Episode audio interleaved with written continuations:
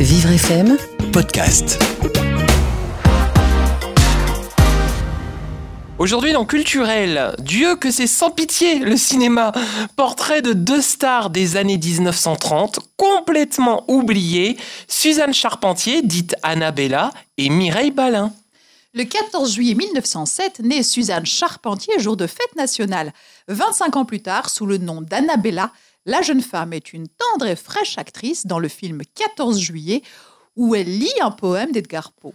À 18 ans, la chance lui avait déjà souri avec Abel Gans, le célèbre réalisateur qui, dès qu'il vit sa photo, lui proposa un premier rôle. C'était le début d'une belle carrière. En 1931, elle est propulsée comme vedette française auprès du grand public avec le film de René Clair, Le Million.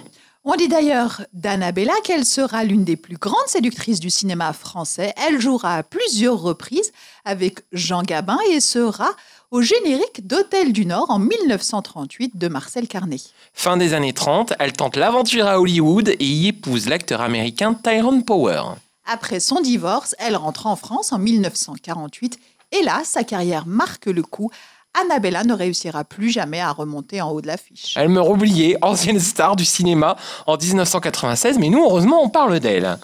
Et maintenant, Mireille Balin, qui est née en 1911 à Monte-Carlo.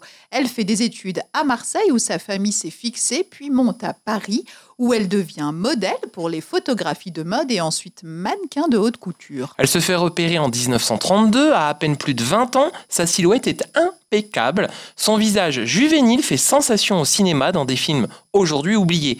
Elle sera une véritable vedette du cinéma des années 30, puis Hollywood l'appelle pour rien de retour en France. Hélas, elle va se retrouver cantonnée dans des rôles de femmes fatales, comme dans Naples au baiser de feu en 1937, mais l'histoire va s'acharner contre elle. En 1945, Mireille Balin subit les foudres des comités d'épuration pour avoir trop aimé un bel officier allemand de la Wehrmacht.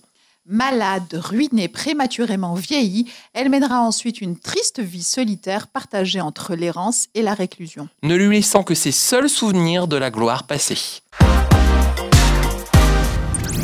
Vivre FM Podcast.